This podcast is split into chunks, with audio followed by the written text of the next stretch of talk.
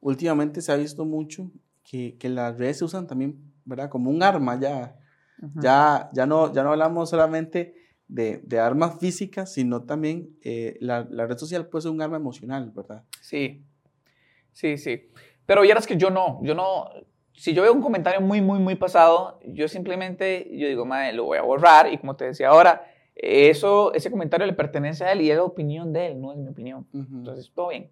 Yo ahora continúo. Y cuesta mucho que, que me insulten en mis propias redes sociales. Eh, como que está mi comunidad ahí y mi comunidad me puede defender. Ahora, bien, ya en otra plataforma que no es la mía, puede que hayan comentarios negativos y está bien. Porque tal vez ni me conocen y ya uno ve el comentario, ¿y quién te conoce? Ni tu mamá te conoce. Y yo, de buen bro, está bien. Y ya, todavía no pasa nada.